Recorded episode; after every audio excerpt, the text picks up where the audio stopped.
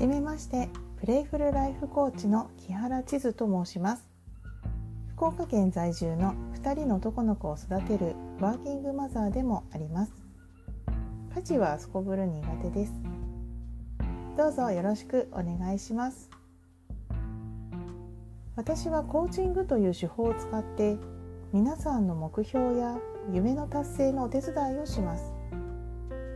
今回はなぜコーチングを行うことになったのかご紹介させていただきます。遡ること中学生時代思春期特有の心の揺らぎと人間関係家庭の事情も重なり生きるということについて深く思い悩んだ時期を過ごしました。一時は慢性的なうつ状態から自傷癖を患うこととなり生きるために自分を傷つけるという悲しい事態に陥ってしまった過去があります。そんな時にカウンセラーになり自分と同じように思い悩む人の支えになりたいと思い立ち高校卒業後は心理学が学べる大学に進学しました。大学ではカウンセラーになるべく学んでいましたが私はそこである理論を知ることになります人間の健康な心身の発達には幼少期の経験や環境が関係するというものです。ということは子どもの頃の経験や環境によってカウンセリングを必要としないしなやかな心を持った人間が育つのではという考えを持つようになりました。子どもの頃の経験。環境には遊びが欠かすことができませんよね。じゃあ私は子どもたちにたくさん楽しい面白いという体験をさせてあげたいと大きな目標ができました。そして大学在学中に認定心理師を取得とともにおもちゃや遊びが与える作用を専門的に学びました。そこでおもちゃ遊びは子供だけのものではなく時にコミュニケーションツールになり発達を促す教具にもなりリハビリの道具になるということを知ります。そうおもちゃ遊びというのは乳児期から高齢期まで私たちの人生に常にそばにいるパートナー的存在でもあるのです。そしてその後市営の子育て支援施設にて10年間子どもの遊びと子育て支援事業に携わり延べ数百万人の楽しいを支える仕事を支えていただきました。冒頭でもお伝えしましたが現在2人の子育てを行っております。特に乳幼児の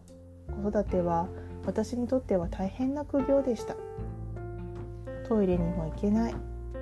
睡眠を十分にとることができない。家事はおろか自分の食事さえままならないことも多々あります。でもこれが一般的な母親だという思い込みがありました。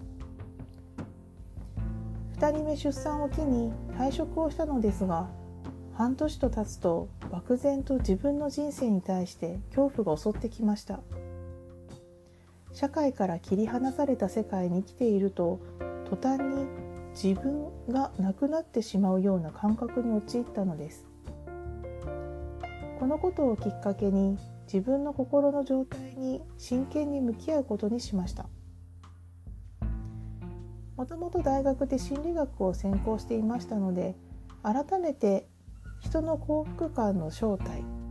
また同じ状況下でも楽しいと思う人と辛いと思う人が存在する理由を知りたいと思い当時嫌われる勇気で一躍ブームとなった。アドラー心理学を軸に改めて人間の心理思考無意識について学び直しました。そこで私は一番最初に幸せにしなければならない人は子供でも夫でもなく自分だということに気がつきます。そして私自身に課せていた世の中の母親像良妻のイメージなど思い込みを捨て自分自身に遊ぶことを許可することを行いました。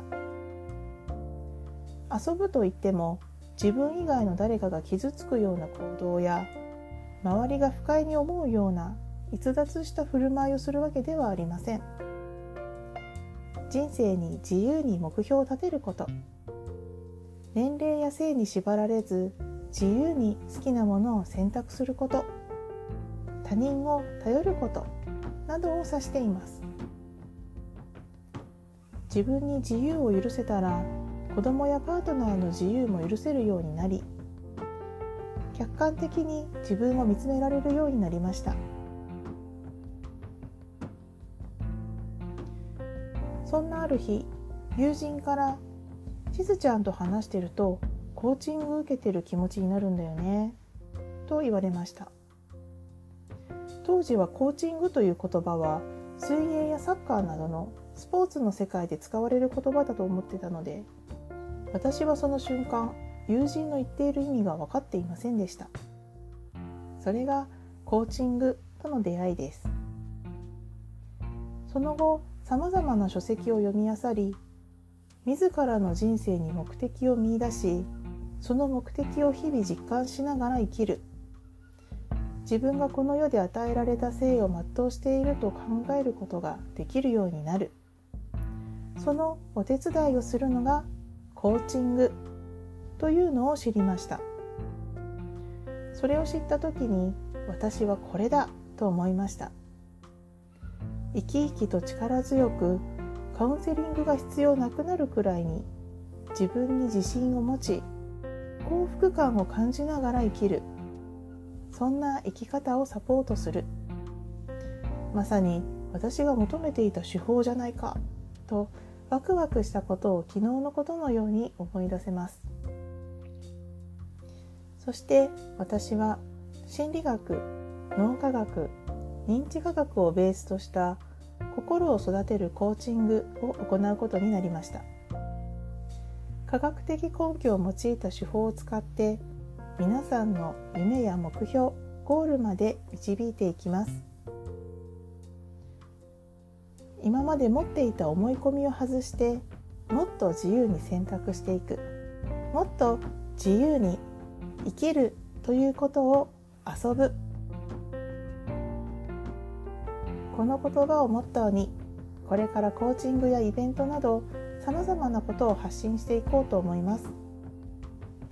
これからもどうぞよろしくお願いします。